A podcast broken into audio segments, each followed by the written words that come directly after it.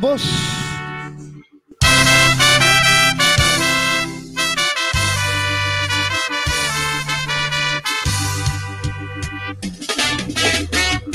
Y comienza un nuevo capítulo del resumen ¡Del hincha! y damos la bienvenida a todos los amigos que están por YouTube viéndonos en vivo y en directo día miércoles Hoy en vivo, en vivo y en directo para toda la gente. así es y Como este. agradecido como siempre acá en Club Yungay Leito que siempre nos, nos recibe eh, con los brazos abiertos para poder hacer el programa Este bar, museo, de todo. Este lugar emblemático de Barrio Yungay. Estudio ya principal ya del resumen de hincha, Coquito.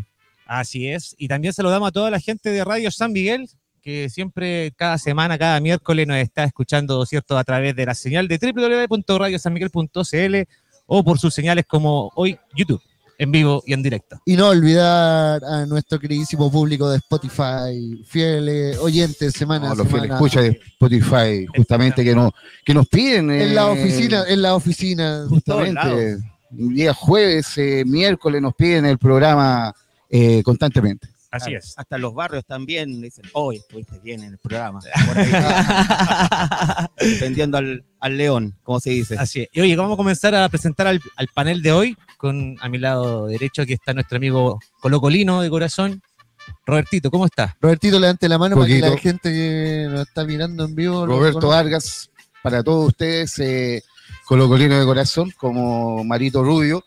Y bueno, feliz, eh, feliz con el corazón eh, lleno de felicidad después de, un día sábado y de hoy día, hoy día que estamos en vivo, acabamos de, ver el, triunfo de, Colo Colo eh, contra Palestino. Un triunfo sufrido, pero que nos, nos llevó a, a la final de a la final regional Así y es. esperamos a quizá un Católica Colo Colo, ¿ah? Sí, Próxima semana, próxima semana con Everton, vamos a ver. Oiga, ¿Quién sabe? ¿Quién va a estar sabe? bueno. Va a Estaría estar bueno, bueno, igual, estar como bueno. otro clásico más. Eh, Son partidos ida y vuelta, parece las finales, ¿no es cierto? Eh, me Sí, parece que sí, finales, sí. me parece que sí. Son partidos ida y vuelta. Y yo quiero seguir la presentación acá, a- bueno, quiere eh, presentar un, a, un a mi hermano, Mi hermano, un eh, romántico viajero de, de mis favoritos románticos Está bien, viajeros. Eh, Y le agradecemos que venga. exactamente. Sabemos Eh, que el hincha azul está pasando por un mal momento. Ya, cuando pierde una vez, dos veces, ya, ya no hay ganas de. antes de hablar de la presentar, eh, Miguelito no quiso quiero- venir, creo, porque Justamente, eh, eh, Marito, antes de presentar a, a nuestro contertulio azul, un saludo a, a Miguelito Arenas, a, Sí. a Andresito Bodadera, que es como que no haya, eh, eh, como que no quisieron, no, no quisieron venir a dar la cara, es como, como- fue como Michael Clark con Cecilia Pérez cuando no quieren dar la cara, Así, pero claro. está Manuel Mayo eh, representándolo, eh, mi hermano, Sebastián Vargas. Hola, gracias, Robertito. De tenerte acá. No, gracias, Robertito. Gracias a ustedes también. Eh, un miércoles que, bueno, después de tres derrotas seguidas, desde la época de Diego López, que, no, Uh. que la uno no perdía tanto, desde las peores épocas, desde la época que estuvimos bailando con la fea con el tema del descenso en los últimos años. Este, la U el domingo reprobó frente a la academia. Reprobó, o sea, prácticamente en todas sus líneas, prácticamente, eh, según Pellegrino dice, jugamos como un equipo grande. ¿Qué equipo grande? ¿Contra quién? Contra el, el colista del campeonato, un Uy, equipo discreto. Sebastián, pero ya vamos a analizar a la U ahí con, eh, A fondo, a con- fondo. fondo. Y a tu lado, eh, ¿a quién tiene? Yo tengo acá a nuestro algo de corazón, también contento por este fin de semana, tanto por lo del sábado como lo Sí, del día. feliz, feliz. Marito Rubio, ¿qué tal, Marito? ¿Cómo va? y, y feliz de poder estar una nueva semana compartiendo y hablando de fútbol con mis queridos amigos. Y qué mejor que hacerlo en el Club Yungay. Y qué mejor que nos escuche la gente en Radio San Miguel. Así, amigo. Eh, Y falta Coquito. Sí. Aquí, claro, nuestro, Nuestro productor, Nuestro productor. Tramoya, el dueño del programa. director, La hace toda. justamente, director del programa. Sí, Claro. Eh, la- se pone El la- gran Coquito Maluenda. Eh, un abrazo de gol, Coquito. ¿Cómo Sí. estás? estamos bien a pesar de todo. Eh, como les comenté fuera de cámara, fui víctima de la delincuencia en este país. Ah, qué qué terrible. Qué terrible, sí. Pero no importa, hay que tomárselo quizás, no, no amargarse por esas cosas que ya pasaron. Así que como fueron cosas materiales, menos mal, y nada, nada personal que me haya afectado. Así que estamos bien, sano y salvo. Menos mal que no nos robaron el programa, Sí, imagínate- Coquito, porque si no ahí sí que nos roban la- las máquinas y Nos roban la mitad de la vida. obligado a hacer el resumen de dicha por WhatsApp. Claro, justamente. Y contento también con Católica, que a pesar de no jugar bien y verse bonito con Cobresal en el norte, eh, sacamos un, un puntito de oro para nosotros y sobre todo para ustedes, amigos colocolinos. No, un gran punto, porque con eso bajamos a, a este gran puntero que estaba haciendo el cobresal del. Qué robo Del ese, profesor qué Huerta. robo ese partido. Hay cositas, Ahí hay vamos, cositas que vamos a tener que analizar también. Ahí lo vamos a ir analizando. Vamos analizando. Vamos. Y comencemos con Colo Colo. ¿Qué le parece, amigo? Me parece, me parece pues, perfecto. Empezamos por el partido del día sábado. El fin de semana que usted fue al estadio. Fui al estadio, Muy bien. fui al estadio, justamente y quiero aprovechar de saludar a, a Jorge Rodríguez, más conocido Jorgito. como Jorgito. Jorgito que me, que me acompañó ese día sábado en una jornada maratónica eh, para ir a ver a Colo Colo, partido muy temprano. Buen- buena cábala se sacó ahí con Jorgito. Sí, Ah, ¿por qué bien. maratónica? Me pregunta acá la gente. Bueno, vamos a analizar hoy un poquito también la jornada. Eh, partió muy temprano, fuimos a La Vega con Jorgito a almorzar ahí a donde Carlita. ¿Dónde A Carlita? Carlita, saluda a Carlita que no, no- nos Fiel dio, escucha, eh, fui a fiel escucha, escucha. fiel escucha, escucha mucho al resumen del hincha. ¿Qué comió en La Vega? Nos comimos un pescadito frito ahí con, eh, con Jorgito, donde Carlita ahí nos acompañamos por un eh, por un cánipa, una copita de, de vino blanco que nos amenizamos el, el ¿Con qué frito. camiseta fue? Con esta, Con esa con esta, con esta No- que no yo no, se la no- saca del sábado. no, No, no ha llegado a la casa. Pero- Robertito no ha llegado a la casa desde el sábado. Claro, por si acaso. así estaba vestido. eh, cual, claro, así que y mañana eh, y hoy día tampoco voy a llegar porque por el triunfo de Colo Colo. No, tengo que llegar, si me están esperando en la casa, si no, Moisés se enoja. Hoy se enoja. Saludos saludos a Moisés. Saludos, Moisés. Luego de eso eh, nos fuimos al, al Pollo del Ocho, eh, este el lugar emblemático, este bar emblemático colocolino, que está en, a metros de- del Estadio Monumental. Y ahí hicimos una previa, conocimos a gente colocolina, hablamos de fútbol, hablamos de, de los campeonatos de Colo Colo, el del año pasado. Y ya después nos fuimos rumbo al estadio, después de haber hecho esta larga previa eh, que la resistimos estoicamente. ¿Llegó bien a la hora el partido? Sí, no llegamos, Ah, llegamos a la hora. o- Llegamos a la un hora. poco Llegó a la justo. hora. Bien, Llegamos a la hora. bien no llegó, pero Claro, llegó a la pero hora. llegué a la hora, llegué a la Eso hora. es lo importante, llegar a la hora del partido. No, llegamos en buenas condiciones para ver el, el partido. eh, eh, unos accesos un poquito ya más, más, más menos tensos para ir, para entrar al, al sector océano donde estábamos eh, con, con Jorgito. Y bueno, un triunfo con empuje y coraje, Marito, ¿no es cierto? Oye, que jugamos mal el primer tiempo. ¿Te parece que como, eh, ¿Cómo, cómo cómo comenzó ese? Colo Colo? ¿Cómo comenzó ese Colo Colo? con el tuto de Paul, con esta este cambio, esta, esta mixtura que hay entre eh, la portería de Colo Colo. La rotación de, de porteros. No se veía desde los años 90 cuando el Rambo Ramírez eh, Con Arbiza. con Arbiza. Sí. ¿Te acordás que jugaba Sí. uno en la semana y el otro el fin de semana? Como que por las competencias internacionales también que tenía Colo Colo en aquella época. Cu- Cuando competíamos. Cuando competíamos, Sí, mejor competíamos. cuando competíamos con internacionales, claro, justamente. en aquel tiempo. Y una línea de cuatro, mantuvo la línea de cuatro el profesor Quinteros con eh, Opaso, eh, una pareja central, eh, Saldivia, eh, Ramiro González y Bausat. ¿Qué te pareció la, la, la, la zona defensiva, Marito, ahí? Eh, Ramiro juega, le, se ha firmado en los últimos partidos, pero para mí debería ser Saldivia Falcón la dupla. Exactamente. Bueno, en ese partido no, no contábamos con el Peluca, y que estaba, Estaba suspendido. suspendido, suspendido. Pero tal como dices tú, eh, Ramiro, yo lo encontré, eh, se afirmó Se afirmó bastante, bastante. bastante bien. De hecho, uno de los goles eh, fue el de uno de los goles de Palacio, que ya vamos a llegar para a los goles.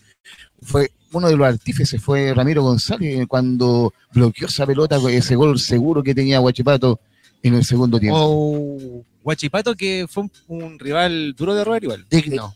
No, el primer tiempo se eh, fue se notó. ganando bien. Se fue ganando se bien. notó sobre todo en el gol. Oye, Nos controló mucho en el primer tiempo, de tanto Claro. así que Colo Colo no hizo absolutamente nada en el primer tiempo. línea de volantes. Línea de volantes, eh, Pavés eh, con el bicho Pizarro y un Colorado Gil de, de enganche. El mediocampo que venían pidiendo. ¿ah? Eh, Pizarro con Pavés, Sí, ¿qué tal? en el primer tiempo nada. Y después salió Bicho Pizarro. De hecho, eh, fue tanto así que tuvo que salir el bicho, salió el bicho y ahí hizo un movimiento táctico el profesor Quintero, ya que eh, seleccionó paso y colocó a César Fuentes como lateral derecho y sacó al bicho para poner a Pavés. A Palacio. eh, a, a Esteban Pavés. Ah, perdón. Y eh, enganche eh, Palacios con Gil, tal como ahí tú querías decir ahí eh, poquito. Y, y, y eso fue en el segundo tiempo. Y en el segundo tiempo ahí eh, Colo Colo cambió eh, eh, abruptamente porque ya generó una presión alta, tanto de Palacios con Gil arriba, quedando Pavés eh, solo, marcando en el de contención en el medio campo. Oiga, se me fue el segundo tiempo y todavía no me dicen ni los delanteros. Es que ahora voy, es que ahora voy, es que el primer tiempo, de verdad que... eh, nada que decir. nada, no hay que nada, no hay nada, ninguna reflexión positiva. Nada, ni siquiera un comentario. ¿Qué nada, pasó en el primer tiempo? Nada. Nada. Pasamos Nada. al segundo tiempo. Y en el segundo tiempo, bueno, eh, la, la delantera que tuvo Colo Colo, eh, empezando el partido, fue Palacios, Pizarro y Thompson. Ya en el segundo tiempo, Thompson pasó a la derecha, Damián pasó a... a- En el primer tiempo. Thompson se cerraba mucho. Sí, cerraba mucho. Se cerraba cerraba mucho y nos daba la opción de, de ganar la línea de fondo. Se cerró mucho y, y al contrario, Volado se abría mucho. Cuando a Volado de repente se le pide centralizarse un poco más en velocidad. Exactamente, exactamente. Eh, y ahí eh, fue clave, yo creo, el, eh, este dibujo táctico en el medio campo, porque tal como ahí yo te decía, Marito, eh, salió a presionar con Gil y Palacio en, el- medio campo, eh, dejando a un Pavés solo en contención, que yo encontré que en el segundo tiempo hizo un gran partido hasta que se desgarró. Porque en un rato marcaba solo en el, en el medio campo Pavés. No sé qué dices tú, Marito. Oye, yo me gustaría hablar del gran, gran partido que se pegó Palacio. No, fue figura, totalmente. Palacio estuvo en los tres goles, que mandó, el segundo fue un zambombazo Sí. espectacular. Casi botó el arco. Y Empezó a brillar la joya, ¿no es cierto? es de lo que le pedíamos, o sea, lo que, lo que se espera de él es eso y cumplió con creces el, el- el cartel con el que llegó a este partido. Creo que fue la figura de Escoyet. Salió elegido la figura del partido. Ah, usted anda en el estadio. Sí, No, pero, pero ahí en la tribuna también, eh, todo lo, eh, lo eh, fue unánime que fue la, la gran figura del partido. De hecho, eh, bueno, comenzó el Colo Colo, iba, iba perdiendo 1 a 0. Eh, Minuto 14 del primer tiempo. de primer tiempo. Loyola para Huachipato. un gol que obviamente que vino también a desnudar eh, lo- la, la- la fragilez que hay por el lado izquierdo de la marca de Colo Colo, donde está Bausat, donde se carga también eh, Ramiro González, y le ganó en la espalda y bueno, eh, gol de Guachipato. sa- ¿Sabes qué me llamó la atención a mí en el primer tiempo? Que el árbitro demoraba el inicio de la jugada siempre porque estaba mal ubicado. Iba a empezar a jugar, ponte, saque de fondo de, de Tuto de Paul y el árbitro lo hacía esperar hasta que él se posicionara en el medio de la cancha y ahí hacía jugar. Cuando el árbitro es el que tiene que posicionarse antes de que ocurra el juego para poder estar en sitio en la jugada. Entonces, Quitándole continuidad al, partido, continuidad al partido porque no se posicionaba bien. Me llamó mucho la atención eso del árbitro en el primer perjudicando a los dos equipos. a los dos A equipos. los dos Claro. equipos. Y sobre todo un Colo Colo que iba perdiendo y que obviamente que trataba de buscar continuidad para, para poder eh, ir a buscar rápidamente el empate. Empate que apareció en el segundo tiempo, con una, una gran jugada de Damián, otra vez aguantando de espalda. Damián Pizarro que ya parece que se lo quieren llevar, suena ya está bastante casi que listo. está casi listo, pero Colo Colo no lo quiere soltar. Si traen ese cerro de plata que, que dicen en las noticias, eh, No hay nada más que no hay hacer. nada más que hacer. Mira, eh, no sé si ustedes escucharon a, a- a un periodista eh, que comentaba de que eh, el más el más contento con la venta de Palacio de, del Pizarro sería el mismo director técnico Quintero. Porque sería su, su justificación precisa para o ganar el campeonato o perder el campeonato. ¿No? Y, y sería. Me quitaron al 9. no, Me quitaron Al al 9, ¿cómo voy a salir campeón? No, y sería la excusa perfecta para que en la próxima ventana de fichaje Colo Colo hiciera una inversión importante para atraer jugadores de renombre o jugadores calados. Esa plata llegaría casi en su totalidad a reforzar el equipo. Así es. Claro. No, y aparte le haría bien. También para el próximo año, si Colo Colo también juega torneos internacionales. Lo raro es que por, por menos plata Colo Colo ha soltado jugadores más fácil. Y, Pero es que este cabro tiene 18 años y mira cómo juega y el Ah. porte que tiene. pero, Eh, pero no es goleador. No, todavía no, Eh, y, todavía ese, no. y ese es el tema de, por ejemplo, no sé. Pero si por eso Solari- van a ofrecer seis palos por el loco que se lo lleven al tiro, po, por eso te No, y- digo. y- y- pero un porcentaje, que igual Colo- Sí. colocó lo que haga con un porcentaje por eso. como del 30, 20% que lo están negociando. si pasa eso, que se lo lleven al tiro, pues si quién más te va a pagar seis palos por ese cabrón. Y, y otra cosa, eh, Lescano, eh, durante el partido, eh, de partido con Guachipato, él dijo que se quería ir de Colo Colo, producto de que sentía de que el profesor Quintero no lo quería, porque dijo, eh, me dijo que estaba mal físicamente. Pero siento que ahora con esto, de la venta de, de, de, de Damián, eh, Vuelven las Quintero- esperanzas para Lescano. Se puede a abrir una, una ventana, una puerta al escano, ¿no? Y de hecho lo está manifestando el profesor Quintero en entrevista a medio ecuatoriano en el cual dice que es un jugador importante, que no se, no se tiene que ir, que, que hace goles en los partidos amistosos. Pero, eh, con eso, eh, listo, estamos listos, estamos listos. No, por pagado. Sí, lo que tienen que hacer es hacer el trabajo de recuperar al escano. ¿Cómo lo recuperarían? ¿Cómo hay alguna forma de poder recuperar? a- ¿Jugar? Jugando, haciéndolo jugar, eh, es la única forma de... No, bien poco hay que decir. o sea, De sí, titular, el claro. titular cuántas veces ha entrado, yo creo que generalmente entra Una o dos veces ha sido titular, nada más. y entra de, Sí, es que- en el segundo tiempo y con pocos minutos. O sea, Es que la, la obsesión de Damián, el momento de Damián también no, no, no genera también eh, ninguna posibilidad ni, ni tanto para Lescano, ni tanto para Venegas, y tampoco el rendimiento que ha tenido Lescano y también Venegas, eh, que tampoco no, no le han hecho mucha collera, como se puede decir, para quitarle el puesto a un Damián Pizarro. Damián Pizarro, que como yo comentaba, le falta el gol, por eso no es goleador, pero como jugador y, y habilitador, creo que está haciendo su rol fundamental, Sí. por eso no puede perder el puesto. Y Es peligrosísimo, vacío. es peligroso, es peligroso, es, un Es jugador- rápido. es rápido, es un jugador que siempre por lo menos arrastra una o dos marcas dentro de la defensa Y contraria. ahí lo que tú, Marito, bien explicas, es lo que pasó en el partido con Guachipato en el segundo tiempo. Un gol clave, eh, empezando el segundo tiempo con un gol de camarín, como se puede decir, que ya Colo Colo partía el segundo tiempo eh, empatando a uno.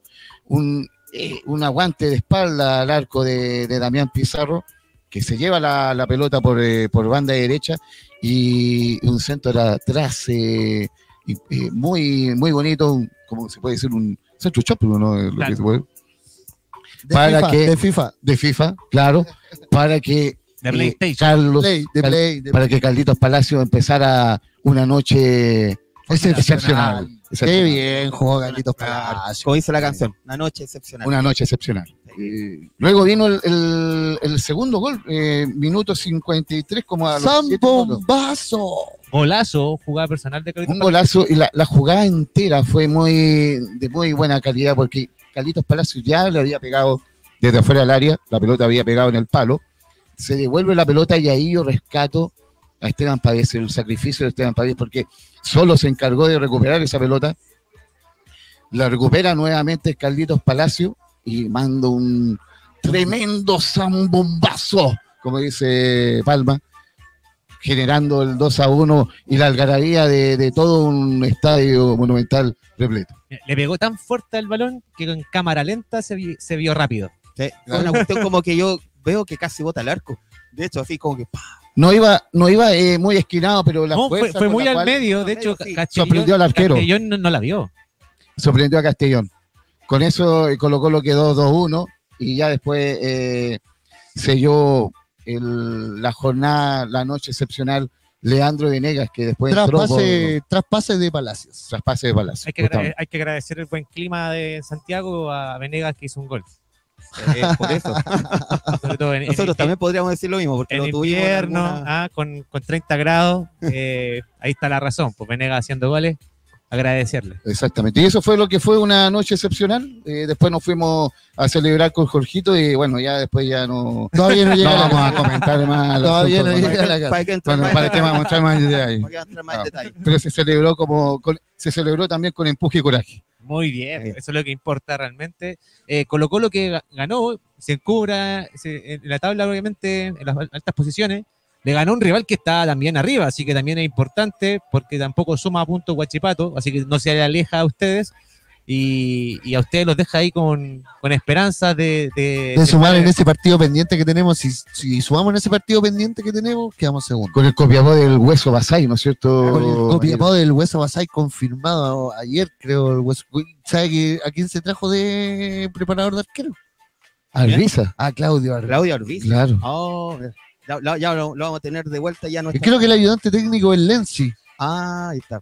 Ah, Vamos a ver cuerpo, si- cuerpo técnico completísimo. eh, los que están en, en el fondo de la tabla, Magallanes y, y Copiapó, están encumbrando. O sea, Magallanes como en el, el- el Mario Salas eh, está haciendo buena campaña. Ya vamos a hablar de lo que le hicieron a la U este fin de semana. Oye, de hecho, digamos que ahora que estamos en vivo, tenemos de fondo Magallanes Unión Española y Magallanes va ganando 2-1 en el entretiempo. por Copa Chile. Por Buen Copa partido, ah, un partidazo se está jugando ahí en el por Santa Laura. la zona centro-sur. Centro Sur. de Están Copa definiendo Chile. al rival de O'Higgins. Que gana este partido juega la final con O'Higgins. Sí, Y hablando de la Copa Chile, comentemos Acabamos lo que de pasó ganar, hace acabamos de ganar. Acabamos de ganar en un partido muy sufrido. eh, Oh, Colo Colo sufrido. versus Palestino por la semifinal de la zona centro-norte. un Colo Colo que formó con Cortés en portería, Jason Rojas por eh, la banda derecha, Falcón Ramiro, eh, parejas centrales y Bimber por izquierda. Eh, Pavés Vicente Gil de enganche. Volados, Damián Pizarro y Jordi Thompson en, el, en el ataque. Un, el partido número 100 del Peluca Falcón, ¿ah? bonito homenaje que Sí, y estaba. Peluquita Chico, tiene un hijo que Peluquita chico, que se fue llorando la cancha. llorando, no quería salir. No quería salir. Estaba como así, que no, no, no, no. Y, no, y la, la mamá lo tuvo que, No, malo todo. lo tuvo que sacar ahí. Para acá miércoles. Un Colo Colo que salió como siempre a presionar arriba eh, los primeros 20 minutos, hasta que en el minuto 35 la jugada polémica del partido, ¿no es cierto, Marito? Mi amigo Jason Rojas. Tu amigo. Su amigo Jason Rojas otra vez, ¿ah? Mira, Cada vez la historia le yo- está dando más las razones, Coquito. Yo Qué creo, la comentemos cómo fue la jugada. Eh, Jason Rojas levanta el pie a la altura de más o menos el hombro del jugador Mesa y el jugador Mesa agachó su cabeza hacia la altura de sus hombros y Jason le pega en la frente Con la planta. del pie. Exactamente. con la planta del pie. Ya Ahí- lo iba recogiendo, pero le pega igual. Sí, es que son- En primera impresión el árbitro cobró falta, era falta. Le puso amarilla a Jason Rojas, era amarilla. Pero lo que pasó fue que era una zona de la piel sensible y La frente, le eh, sangra un- muy se rápido. le hizo un tapo mucho. y empezó a sangrar. Y cuando empezó a sangrar, empezó el show de Palestino y Mesa se tiró al pasto, casi desmayándose, que se había No hay. VAR. No. No hay bar. Pero si de hecho, Y el árbitro, después de cinco minutos de haber estado diciéndole a los de Palestino, váyanse de aquí, váyanse de aquí, reculó y volvió atrás y le quitó la amarilla a Edison Roja y le puso roja directa. un mesa, de- un mesa que salió, lo estaban atendiendo afuera y, y entró para tirarse adentro de la cancha. Entró, exactamente. Claro, o lo sea, estaban no, atendiendo afuera y terrible, entró a tirarse a la cancha. Y Buen espectáculo de, de- de Palestino. después de eso, roja para Jason Roja, minuto 34 del primer tiempo y el partido se nos vino cuesta arriba porque Palestino empezó a subir. Empezó a subir sus líneas y se notaba que teníamos un hombre menos. Colo Colo buscando el contragolpe solamente. No hizo cambios el profe en el primer tiempo. Esperó al entretiempo para poder hacer cambios. Y Entonces, es, eh, fue, le, le- le agrega un valor extra eh, este triunfo de Colo Colo ante Palestino con un jugador menos. También fue con empuje y coraje, también Coquito. Este y, triunfo. con ra- y con ratoneo mutante. con empuje, coraje y con ratoneo mutante. con ratoneo y coraje. Ratoneo y coraje. Porque el profe Quintero ratoneó. Ra- Hay que decirlo, sa- sacó a todos los delanteros y puso una línea de 5. Cuando faltaban 20 minutos para que terminara el partido. Imagínate cómo sufrimos esos últimos 20 minutos con un jugador menos con línea de 5 tirado atrás, Pero ya ganando por lo menos 1-0. ganando 1-0. En el minuto 75 hizo eh, ese, todo ese dibujo táctico totalmente defensivo, el cual eh, le entregó todo el campo a, a Palestino y Palestino perfectamente pudo haber empatado el partido. Un segundo tiempo que con un golazo de, del bicho Pizarro, gran jugada de, de volados por la derecha, De bola Dios. Y un pase a la red de, de Vicente Pizarro de zurda. Ese fue eh, el gol, el, el 1-0 de Colo Colo, con el, el cual no, Bicho Pizarro que hizo un gran partido, pero salió elegida la figura del partido tanto por el canal como por nosotros con Robertito, Brian Cortés. justamente. Fue, fue la figura. Se sacó, se sacó como tres goles. Nos de, preguntaron, eh, nos no, preguntaron. sacó como eh, tres goles de Palestino. Sí, sobre todo una del primer tiempo. Hay que decir Sí, Hay que decir que que Palestino ahí- igual perdonó bastante. Sí, no, pero si Se por eso te digo, Coco, le en- entregamos la cancha, le entregamos la cancha a Palestino y Palestino se nos vino encima. Y la figura del partido fue Brian Cortés. tuvo muchas oportunidades palestinos y, y tal como dice Marito, eh, Brian, ahí eh, un- en una, una tapada quemarropa que, que pudo haber sido el empate. Vienen llegando eh, las colocolinas y los colocolinos también a celebrar el triunfo de Palestino. Pero tal como decíamos, Brian Cortés, la gran figura del partido, también eh, reconocimiento a Peluca Falcón, también que hizo un, un gran partido en la saga de, de Colo Colo con Ramiro en el, en el fondo. Grande peluca. Grande Peluca. Grande Grande, Peluca. se nota eh, la ausencia de Peluca y se nota cuando está Peluca dentro del equipo. Oye, eh, yo cuando llegué acá al club estaba ya en los últimos minutos del partido y los vi sufriendo. ¿ah? Sufrí. Eh, Sufriendo. Pero Coco, si no te llegaba, digo, no te digo que llegaba. mira, Coco, hicieron Bicho Picharro hace el gol y en la jugada que viene cambió. Un delantero menos. Al tiro. Y no, y después sacó a Volados también, eh, Marito, ¿no es cierto? Y dejó, Primero dejó a Damián y a Volados. Y Solo después- los dos arriba. y porque después sacó a solo. Thompson. y después dejó solo a Palacio. Después dejó solo a Palacio. Después metió a Bausat. No, y, y después yo creo que quiso corregir el dibujo táctico. Se dio cuenta de que ya era demasiado la presión que estaba generando Palestino, que se estaba viniendo encima, que en cualquier momento podía venir el empate, y ahí quiso corregirlo, colocando a Venegas eh, eh, para aguantar la pelota arriba en el, eh, en el área contraria de, en el área defensiva de Palestino. Y, eh, y terminó el partido 1-0 Colo Colo, llega a la final de la zona centro-norte de la Copa Chile a esperar el rival. Estamos esperando el Real. Entre Mm. Everton y Universidad Católica que se enfrentan el próximo miércoles a las ocho y media en el Estadio Santa Laura. Sí, sería bonito ese partido. O sea, un clásico nuevamente, regalarlo. Y aparte que es partido ida y vuelta, si mal no me equivoco. Sí, las finales son ida y vuelta. O sea, ida Así y vuelta, claro. Bonita llave, bonita llave sería con, si es que es católica, Coquito, ¿eh? Sí, sería sí, o llave. sea, para el Eh, hincha al fútbol. Exactamente. Los vamos a estar esperando, Coquito, ¿eh? Eso esperamos, poder llegar. Poder llegar a, a esa final y poder ver este partido que, que ¿Juegan, ¿Dónde juegan, Coquito? en Santa Laura. En Santa Laura. Santa Son Laura. locales ustedes, pues viste por ranking histórico. Uy, Oye, Copa y- Chile. Para terminar a, a- eh, a Colo Colo, Colo Colo se le viene el día domingo, el Everton de, de Julio Alberto Barroso. Oiga, ¿sabe qué? Yo quiero decir algo. ¿Qué quiere decir? Eh, Me gusta esto de tener fútbol los fines de semana y los días miércoles. Sí, Así estos, Sí, tipos deberían acostumbrarse a jugar dos veces a la semana, ¿cierto? O la Copa Chile en el primer semestre de torneos internacionales. Pero me gusta esto de tener. aparte que nos podemos juntar más seguido, Marito, a ver, a ver a Colo Colo. Y no, y si en Europa juegan dos veces a la semana, ¿por qué estos tipos no pueden jugar dos veces a la Pero semana? si antes en los 90 tenía entendido que antes se daba eso. Porque antes eran el torneo de apertura, los equipos que juegan Copa Libertadores y después el campeonato nacional. Y nadie eh, suspendía partidos ni nada de eso. O sea, podía darse, o sea, para el hincha, para, el- para dar de... Sí, o sea, sería... me gusta esto de tener dos partidos a la semana de Colo Colo.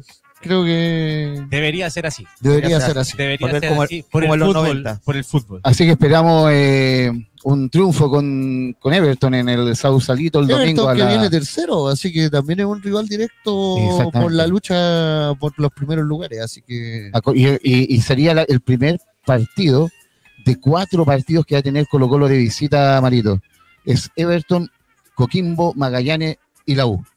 Cuatro partidos de visita, así que se le viene una, una seguidilla de, de partidos eh, de visita para el cuadro popular y campeón del fútbol chileno. Y hablando de la U, último rival que usted nombró que le va a tocar después de esta seguidilla de visitas, amigo Sebastián. Pucha, La verdad, Coquito, este. ¿Qué nos tiene que contar de la Universidad de ¿Qué les Chile? puedo contar? Miren, tuvimos, este fue un fin de semana amargo y dulce. Amargo por la derrota frente a Magallanes y dulce por nuestras leonas, que también yo voy a hablar de, la, de las leonas. Perfecto. Sí, eh, bueno, primer partido frente a Magallanes, frente a la academia. Domingo, domingo. ¿dónde lo vio Sebastián? Yo lo vi en mi casita, Tranquilo. tranquilo. Nos contaron que en otras ocasiones no estuvo tan tranquilo viendo los partidos de la Universidad de Chile. Creo No. que quizás faltó esa junta para tener buenos resultados. Claro, faltaba como por ejemplo esa, esa junta bullanguera prácticamente que uno... Entre panelistas azules del resumen de Lich. Claro, sobre todo aquello, se, se echó de menos, justamente, sobre todo en el partido contra Palestino, que fue muy sufrido y muy, muy lamentado. Bueno, la U fue el domingo al mediodía, ¿no es cierto? Este, un clima, un ambiente bonito allá en el estadio Nicolás Chaguán de la Calera. Este, la U prácticamente el único cambio que hizo en relación a los otros partidos que venía mostrando Pellegrino eh, fue no empezar con Asadi y empezar con Darío Osorio, porque según nuestro profesor Peregrino, iba a tener un poquito más de, iba a ser más vertical el equipo, iba a tener un poquito más de velocidad. Pero ¿Sucedió eso? lamentablemente no sucedió, porque ca- careció de fútbol. Eso fue, más que nada. ¿Qué, qué sigue pasando? Eh, el- el- la línea de tres de fondo ya, ya no sirve. No, Eh, ya- el medio campo todavía con Ojeda Poblete que quizás no se está No, afianzando. ¿Qué falta? lo que pasa es que primero que nada algo le está pasando a la defensa, sobre todo a Casanova. Casanova está como eh, perdiendo el físico. Def- nada. defensa que es Saldivia, eh, Nevio Domínguez y Casanova, ¿no es cierto? Casanova, el es capitán, ¿cierto? Casanova el capitán. Casanova, capitán. Oneri, Oneri también. También, bueno, la, en lo que es la contención, como me decía Coquito, entre Poblete y Ojeda, que Ojeda prácticamente no, otra vez, no brilló en el partido. O sea, prácticamente ya voy a hablar del partido como tal. Este, mm, también en, la- las bandas, Marcelo Morales, que fue la figura del partido para mí, y Juan Pablo Gómez, que salió lesionado empezando el segundo tiempo. Bueno, eh, arriba eh, Darío Osorio como el 10 y bueno, y la, y la delantera prácticamente Nicolás Guerra con Chorri Palacios, que prácticamente yo creo que tendrá que darse cuenta Peregrino que uno de los dos va a tener que salir de la titularidad, porque entre los dos no, no pasa nada, No hace uno. no hacen justamente, no hacen uno y acaso hacen uno prácticamente, sobre todo en los primeros 20 minutos. Los primeros 20 minutos la U empezó supuestamente dominando, dominando. Eh, Magallanes, Es una de- costumbre de todo caso de la Universidad de Chile, ¿eh? Claro. tener un partido que genera domino- dominio futbolístico, que llega un poco al arco, pero quizás no con tanto peligro. Es que lo que pasa es que son como llegadas, pero sin sorpresa. Centros, pelotazos, Darío Osorio que también por la, por la izquierda trata de centrar, un- hasta que llega en una ocasión un centro de Darío Osorio solo a Cristian Chorri Palacio frente a Diego Tapia y tú tienes el, el arco, o sea, a tu merced y le pegas justamente frente al, al arquero a Diego Tapia lo tratan de transformar como también como en la, de- en la figura de Diego Tapia en los primeros minutos.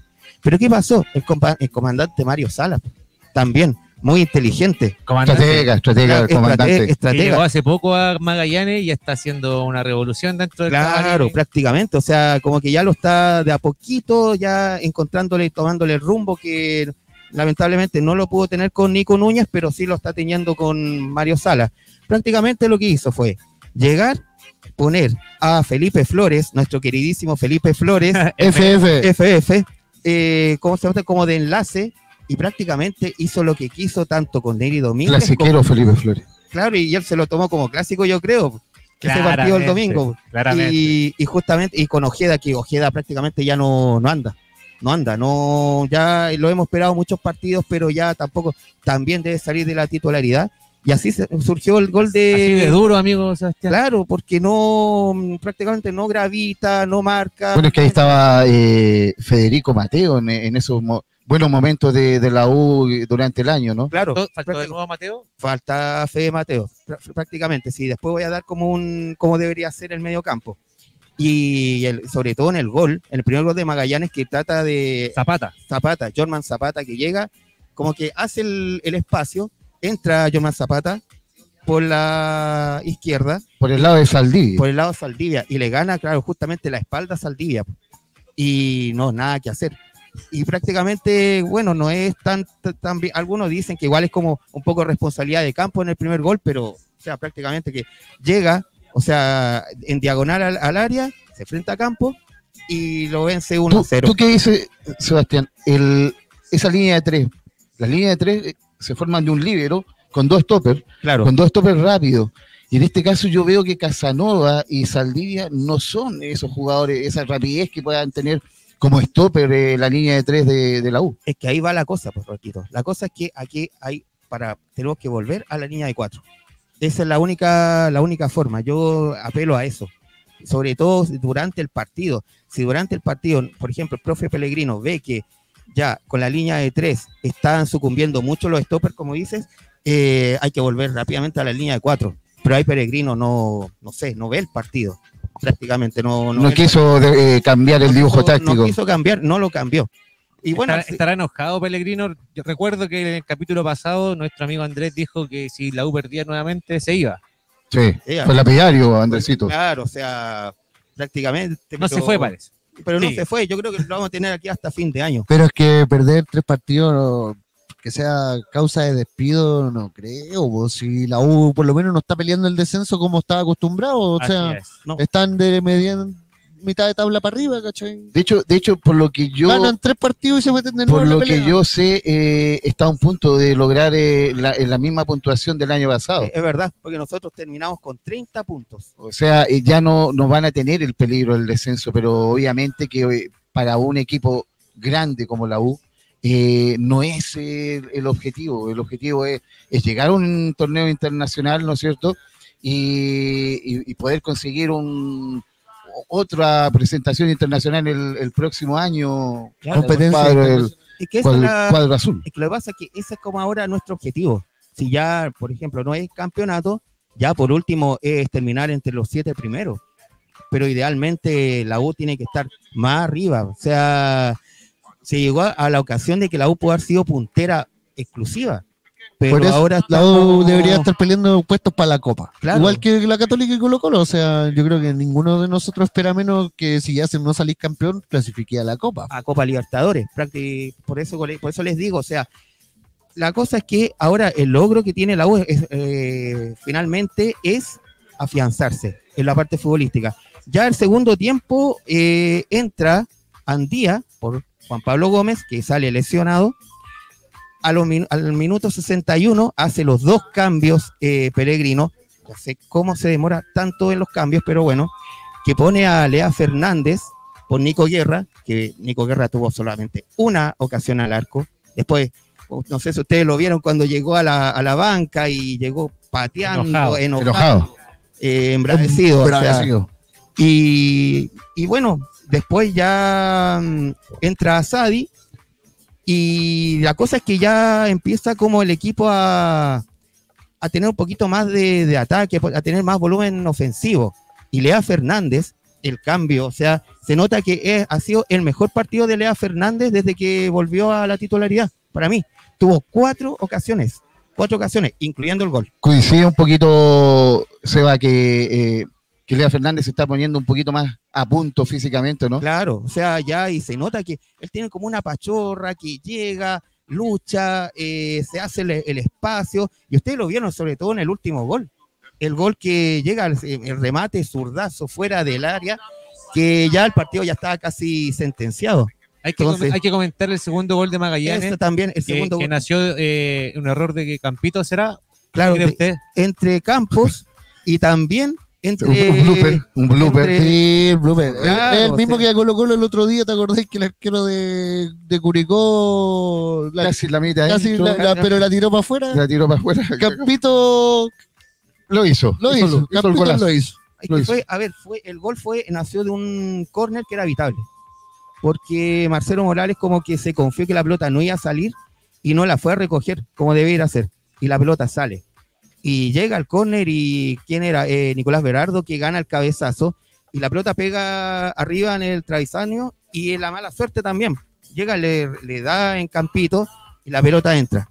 Entonces, igual también es como un dejo de, de lo que se estaba dando en el partido hasta ese, hasta ese momento. ¿Qué piensan ustedes de esos tipos de goles? Eh, el- ¿Se los deberían dar al arquero Autogol, o, deberían auto- ser de, de- autogol. del defensa? Es que la Porque- pelota, eh, si no pegan el arquero, la No pelota no es gol. No, no entra. claro. O sea, el- Entonces, yo ahí, yo Coquito, yo creo que es gol, es autogol. autogol. Es, Autogol. que es como cruel para, el arquero ese. Sí, lo o sea, como eh, autogol. Es la más mala suerte que puede existir. Un infortunio arquero, porque aparte que eh, Campitos compadre está de espalda y, y le rebota. No, no, tiene, no, no tiene ninguna intención como de, de poder eh, eh, o, o opción de poder sacarla. no, no tenía por dónde, o sea, como que se encontró con el balón.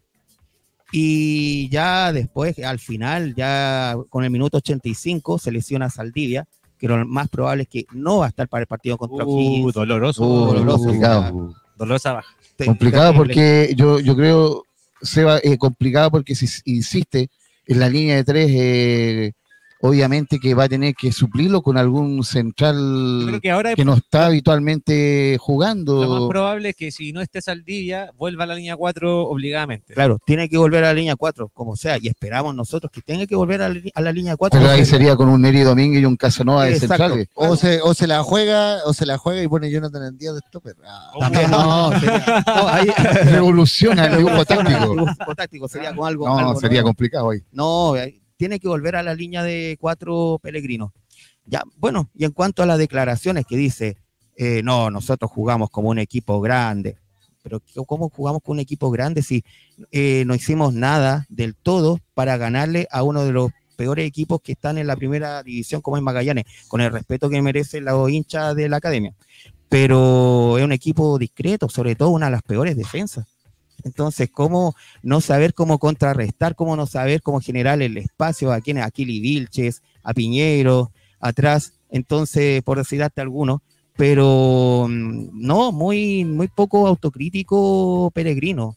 De hecho, cuando siempre dice en una, sobre todo cuando le pregunta, no me acuerdo quién, eh, ¿a qué se debe esto? Eh, ¿Es una mala racha? Sí, o sea, cuando el equipo hay una mala racha, no hay nada más que hacer. Pero, o sea, trabaja. Le sale igual que Pellegrino, ¿eh? Sí. eh, no, Sí, sí. Yo- pensé que era Está- Stefan Kramer. no los distinguí, no los distinguí. Yo igual, dije Pellegrino. Sí, Pellegrino estaba acá. Lo invitaron, lo invitaron. No, y dice, no, no, la, la mala suerte siempre está con el equipo, pero resulta que trabaja para que ya se vaya la mala suerte del equipo. Trabaja, o sea, pone el empeño, cambia, ha- hace los cambios, los dibujos tácticos durante el partido. o Yo sea, creo que quizás le sorprendió eh, el nuevo Magallanes. Ah, eh, el nuevo Magallanes con Sí, el comandante, eh, quizás Es un Magallanes que ya viene tiempo trabajando con el profesor Mario Sala, entonces se está afianzando ahí un poco el, el- el esquema, el dibujo táctico que quiere y quizás el ya, comandante. como le pasó quizás a Católica en su momento con, con la línea 3, que los equipos ya sabían cómo jugaba, eh, ya están sabiendo cómo juega la U, claro, eh, saben cómo parar bien en, eh, ese medio campo, cómo enfrentar a esa defensa con los tres con los tres libros que tienen atrás, ¿cierto? Y, y, cualquier equipo como Magallanes puede llegar y ganar un Lame- la U. lamentablemente, Coquito, y ahí también Sebastián Marito, eh, lo- el, lo- el dibujo táctico, el 352, eh, si no tiene un funcionamiento muy sólido, es muy predecible eh, para, el, para el equipo rival. claro. Y es muy fácil de controlarlo y después de, de poder llegarle por la espalda de los stoppers, cuando los stoppers no son, eh, no tienen una, una velocidad, eh, pasan sus obras en, en ese aspecto. Pero así lo hizo Magallanes, así lo hizo. O sea, como Mario Salas es un entrenador inteligente, o sea, supo reagrupar a los jugadores, a sobre todo a la defensa de Magallanes, de tres cuartos hacia atrás, y ya después cuando esperó que FF podía generar espacio con una Ojeda que ya no, no da más, eh, pudo generar espacio y, y ahí salió el primer gol de John Zapata. Próximo Próximo rival, de Universidad de Chile. el capo de provincia. El capo de provincia que también tiene sus problemas un porque no, que está, está- igual, está eh, igual complicado Está desesperado. complicado, y sin técnico. Sin técnico. Exactamente. Pero está, por- está abajo, está abajo. abajo, sí. Pero igual por historia O'Higgins no hace partido, nos complica. Sobre todo eh, tanto en Rancagua como acá, por historia. Sebastián, tu, tu apreciación, ¿la U debería empezar ya a jugar como un equipo de chico a grande contra los rivales?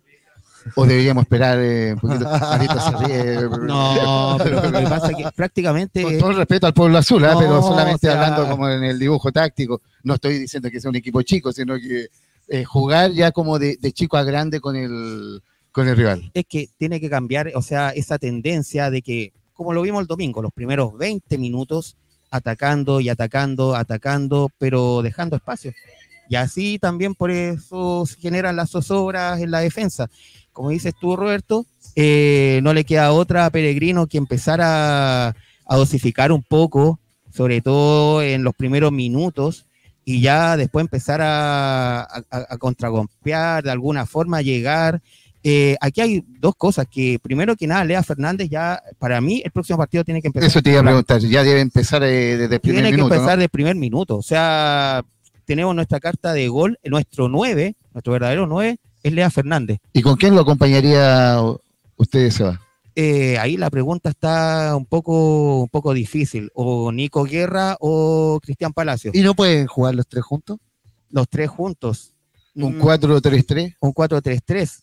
Tendría que ser un nue- como 9 con 9 Lea Fernández, con la izquierda Darío Osorio, ¿ya? Y también acompañándolo Nicolás Guerra. También así como ya siendo como el puntero derecho. Y el, y como el, y el 10, el 10 real, eh, Asadi, porque ya no podemos tener más el lujo de ponerlo en la banca. ¿ya? Justamente. Y Bueno, bueno, drástico nuestro amigo Sevilla. ya, Sí. claro, no, sí, es- Una radiografía Completa. eh, completa, completa, justamente. Vamos a ver cómo se viene. Llena, llena de fracturas, eso sí, la radiografía, pero Claro, bueno, o sea, aquí, aquí no. Esperamos Dolido. que lo- lo- nuestros Dolido, amigos dolido, desde el, de desde el Universidad dolor. de Chile estén, estén contentos en sus casas para la próxima semana. Exactamente. Sí, no, y ojalá, ojalá, pues, ojalá. Y yo, y algo cortito, bueno, las leonas, las leonas que prácticamente, como dijo la jefa Carla Guerrero, a puro corazón, más que fútbol, a puro corazón. Cuando dice esa frase es para que ya de una vez por todas vuelva la mística al primer equipo. Vuelva ese corazón. La U iba perdiendo 1-0 contra Santiago Morning con las Bohemias, con gol de Daniela Pardo. Y ya en el minuto 93, un centro de Rebeca Fernández por la derecha, y cabecea Cañiguán y hace el 1 a 1, minuto 93. ¿Eso qué significa? Corazón. Corazón más que fútbol. Cuando no da más las piernas, a puro corazón. Lograron el, el cupo para Chile 2. Lograron el cupo para Chile 2 las Leonas. Las leonas le están dando la alegría al pueblo azul. Es que son nuestra alegría, son nuestro bálsamo, son nuestra razón de ser prácticamente. Oye, Coquito, y, y Católica, Pasamos Eh, a Católica. Pasamos a Católica. ¿ya está recuperando usted un poquito la, la alegría también o no? Sí, eh, mira, te voy a comentar la verdad. eh, equipo que, que gana repite, así que vuelve el mismo plantel que jugamos la fecha pasada. eh, y con Pero el, de- debut de Nico Núñez como DT de la Católica. No, el segundo partido. El, partido pasado era, fue el primero. ¿Ya? eh, así que, mm, bueno, de- Nico Núñez que presentó el mismo equipo que, que ganó. eh, así que con la línea de cuatro eh, de, de- de fondo, Mantuvo la línea de cuatro en. Ampuero con, con Cajelmacher, eh, Byron Nieto por la derecha, Parot, eh, que le ganó el puesto a Mena por la izquierda, Parociño. Parot, Ciño, exactamente. Claro. eh, Eh, otro parot. Saavedra con Rovira en el medio campo, con Aravena eh, de enganche y los tres de arriba, Cuevas, San Pedri y eh, Montes. San Pedri que renovó para todos los hinchas de Católica por dos años más. Oh, qué buena noticia. Ah, qué Buena buena noticia noticia. para todos los hinchas de. Católica. Sí. Católica eh, San Pedri se queda por dos años más, así que contentos con eso. Y Va por el récord entonces. Así, va por el récord. Vamos a contar por qué va por el récord. Ah, eso me gustaría saber. Hay que primero comentemos el partido. Católica en el primer tiempo no hizo nada. Ah, Hay que decir que Cobresal llegó caleta el Llegó primer tiempo. Caleta. Cobresal como es el como el puntero de- de- del torneo. ¿Cómo juega Llegó- Cobresal, Coco? llegó- juega muy bien. eh, Valencia lo está haciendo extraordinario. Cobresal, hay que decirlo. Eh, tiene el dominio del balón completo en el equipo. Es el que hace la jugada, el que reparte, el que genera el juego. Es que ahí, Coquito, si me da un minuto, eh, el profesor Huerta, eh, la simpleza del fútbol, ¿ah? Él, su esquema es simple. Un 10, dos punteros y un 9 de área, pero de área que te aguanta la pelota y dos punteros que piquen para que el 10 le tire pelotazo a la, La espalda, espalda, de los Espalda, defensas. claro. Aprovechando la altura y aprovechando el, el tema físico también que genera El Salvador. Simplemente eso. Y eso lo hace todos los años y obviamente que el jugador que llega se tiene que adaptar a un esquema, a un dibujo táctico que ya está definido por años de profesores Y, y no lo cambia. profesor Huerta. No lo tiene- cambia, Lo tiene eso lo- trabajado. Lo Lo tiene Y trabajado. tiene buen plantel, también Sí. Lescano, Munder, Waterman. pero jugadores, Valencia. pero jugadores como em, eh, prototipo, o sea, los punteros, punteros. Eh, el 9, 9. El 10, lanzador. Simple. La simpleza de, del Alex Ferguson de, del Salvador. No, y con jugadas preparadas. No sé si vieron una, Una de tiro libre de tiro libre, extraordinario. eh, que o pasó sea, muy cerca del palo de Peranich, eh, que, que no estuvo, hoy, en este partido no estuvo muy, muy fino, hay que decir, tuvo un par de errores que nos podía haber significado un gol para, para Católica y que ahí estuvimos bien defensivamente. Eh, pero hay que decir que Cobresal en el primer tiempo llegó, nos bailó y nos tuvo Llegó, llegó, llegó. Llegó. eh, Pudo haberse haber sido fácil, un 3-0 Un 3-0, quizás en el ¿cierto? primer tiempo sin ningún problema para Cobresal. Pero, Coquito, cuando los goles no se hacen en un arco, Se hacen en el otro. Y bueno, en la última jugada del partido ya Del primer acabando- tiempo. del, del primer, del primer tiempo, perdón. Eh, un pase de cueva desde mitad de cancha, bonito el pase, pues. sí, y Sí. nuestro jugador estrella Aravena con un control. pero Oye, es impresionante, Aravena. ¿Qué control, amigo? Sí, no, con la punta del zapato. Después Sí, le pega en el muslo y después la remata. Qué control remata de crack de Aravena. Así que yo cuando vi, dice, oh, es que. Me, recordó de Salas cuando. Sí, era Salas. Wembley. Sí, Sala Wembley. Eh. Claro. Y la baja y, y el. Simbi se vistió de Guard- Toto Sierra. Guardando las proporciones. Guardando las proporciones.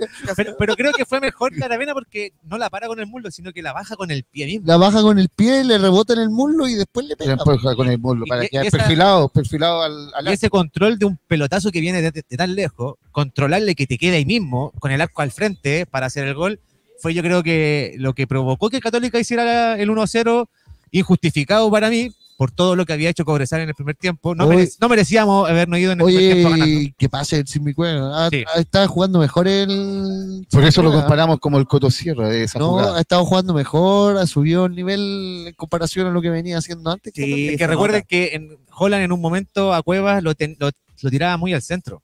Eh, lo tenía como casi un volante eh, mixto, eh, tiraba a la izquierda y perdía el, el de, de estar puntero, que es la velocidad que tiene Cueva, el pasar por la espalda de los defensas. No, y lo Eh, tenía mal ubicado, que inclusive hasta estorbaba a Alquero Mena cuando...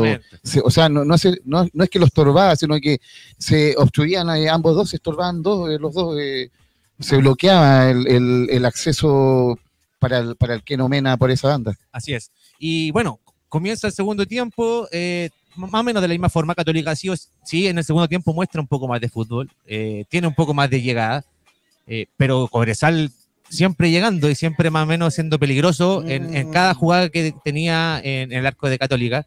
Eh, pero nació, como usted mismo dice, los goles que no se hacen en un lado, se, hacen en el, En el otro. otro, en el otro. Aravena nuevamente en una jugada se saca al arquero, se saca a todos los defensas de, de Cobresal y en vez de finiquitar él, le da el pase a San Pedri, que estaba al, al medio del arco, listo para patear y no le saca el- la pelota eh, en la línea a un defensa de Cobresal, que era el gol, el 2-0 de Católica. Que Podría podía haber sido. lapidario eh, o haber marcado el, el transcurso del partido, ¿no es cierto, Coquito? Y ahí hay un, un quiebre en el partido, ¿ya? Porque San Pedri se pierde ese gol que podría haber significado el 2 a 0 y de contra Cobresal nos liquida y nos hace el empate 1 a 1, Ah, ya con gol de Mesías, ah, que le pega de fuera del área. El Mesías hizo el gol. Mesías. No, Mesías. Mesías, el, Mesías. Mesías, el pulento.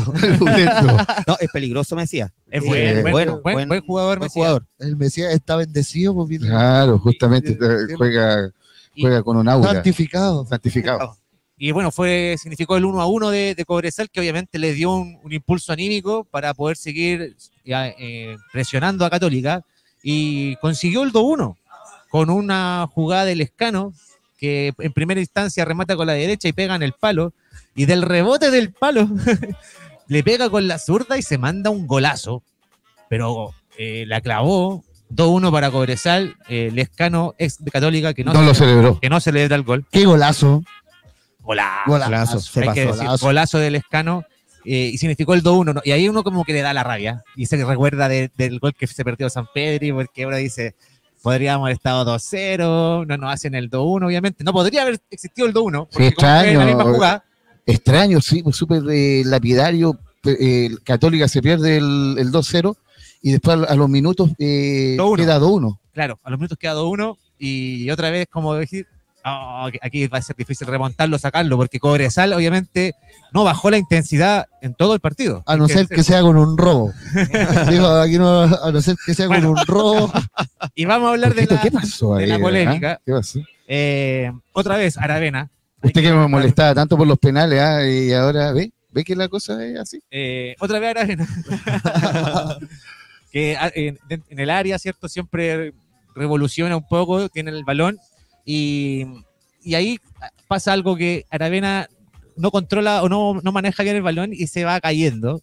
Pero cuando se va cayendo, el defensa de, de Cobresal, en vez de pegarle al balón, le pega en el pie. Y todos, es- esa, esa patada es evidente, o sea, la patada, hubo Claro. patada. Sí, no sé. Que la, que la patada haya provocado que se sabe eh, que Aravena se cayera, no.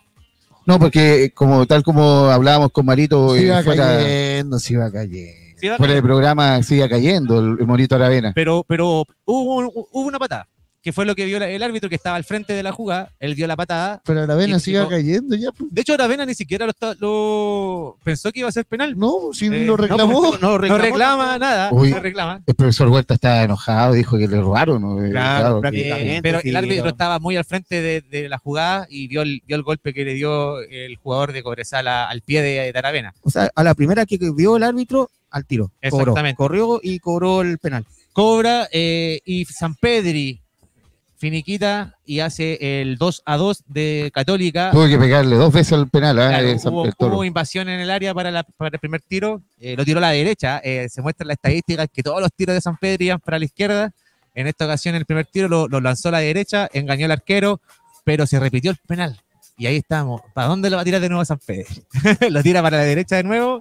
¿O vuelve a su posición de siempre que a la izquierda? Finiquita a la izquierda, nuevamente engaña al arquero, el 2 a 2. Yo encontré que el segundo penal le, le fue mejor pateado que, que el Oye, primero. Gol el- 96 de San eso Pedro. mismo, ¿a, cuánto quedó del récord? Eh, todavía le falta para el récord, son 118 de, Empató al, tiene- al, al Milo. al Milo, Milo Virosevic, exactamente, eh, con 96. Está a 8 del tanque Hurtado, de, del- de- perdón, de Osvaldo Hurtado, 104 goles que tiene, que es que el que le viene ahora, pero para, El Arica Barrera, Hurtado. Pero para Barrera son 118 goles, así que todavía le falta por Todavía alcanzar. falta. Pero- Pero, renovó. pues. Sí, Exacto, porque- renovó, así que tiene dos años más para hacer esos 18 goles que le faltan. O sea, lo, Ah, puede hacer. no, Exactamente, ah, Sí, lo puede hacer. Y, ¿Cuántos goles hace San Pedro más o menos por año? No, como 20, más Ve- o menos. Ajá. bajo. Más, pues Coco. No, digo, pero, pero 20 te lo hace sí o sí, y son los que más o menos le faltan para poder Por eso, así que en un año más Para pillar al Chamuca. A Chamuca Barrera. Y después pasarlo. 24 goles, pa- eh, 22 goles para ser más preciso. ¿Ya? Ah, entonces yo. Estuvo un año. Sí. Eh, un año. Exactamente. Y eh, bueno, después vino otra jugada polémica que en el cual hacen una falta a San Pedro en el área, que, que el árbitro fue a verlo en el bar, eh, que podría haber sido otro penal para Católica, pero el árbitro desestimó, no, no, no creyó que fue falta, así que el partido termina 2 a 2. Eh, importante puntito que rescató Católica del puntero en, en el cobre, un- una zona difícil para jugar. y bueno, nos vamos contentos, eh, sin perder, obviamente, el segundo partido de Nico Núñez, así que contento con eso. La figura para usted. Aravena. Aravena. Para ver. 100%. Sí, sobre todo. Bueno, que, es que, tal- perdón, eso justamente lo que te iba a recordar, lo que tú habías dicho en otro campeonato, o perdón, en otro programa. Eh, un jugador de selección en Claro. Monito Aravena. es que hay que cuidarlo, hay que, ¿cómo se llama esto? Darle la confianza para que ya después, ya, ya nos acercamos a la fecha eliminatoria y prácticamente le vamos a tener que darle la chance también para que nos muestre todo su talento. Así, Católica juega este sábado, cinco y media, con Audax Italiano en Santa Laura de local, así que vamos a estar en el estadio ese día. Muy Próxima bien. semana vamos a contarle la experiencia de La estar experiencia ahí, estadio. la experiencia estadio. Y también, pues, próxima semana, eh, día miércoles con Everton, mitad de semana, Copa Chile. Ahí, ahí- va a salir el, el rival de Colo Colo Marito, ¿ah? Así que eh, va a salir el rival de Colo Colo, exactamente. Partido interesante igual, Así es. Eh, bueno, muchachos, se nos acabó el tiempo. Se nos fue. que no fue. Se nos acabó que- el tiempo, tenemos pero que bueno. despedir. Y tendremos que seguir viendo a Unión Española Magallanes, ¿no es cierto? Así es. 2-1 todavía Dos gana uno. Magallanes. Son uno Magallanes. Quedarán 20 minutos más los descuentos para que termine el partido. Sí, así que le damos un gran saludo a toda la gente de acá de, de Club Yungay. Ustedes pueden ver acá todos los banderines que Si me da 10 Sí, por segundos, supuesto. eh, Coquito, para toda la gente que quiera venir a conocer este museo del fútbol, la- colección de banderines más grande que hay en el mundo, tienen que escribir a arroba Club se comunican con Leo y pueden agendar una visita y venir a conocer este museo, este templo del fútbol acá en el barrio Yungay. Oye, agradecemos también a toda la gente de Radio San Miguel. Recuerden mañana, en la mañana, con Sergio, a, A media- a mañana media con mañana. Sergio. mañana, con Sergio. Eh, Yo quiero mandar un saludo a un amigo que está en Portugal, la Jornada Mundial de la Juventud con el Papa Francisco, Fernando Gómez, fiel auditor también de este programa, Oh, sí, yo tengo que mandarle saludos colocolino. al chico Han y al loco Ale. también. Síganos en Spotify, síganos en Instagram, el resumen del hincha. Y lo dejamos hasta acá. Esto fue El resumen del hincha. Abrazo de gol.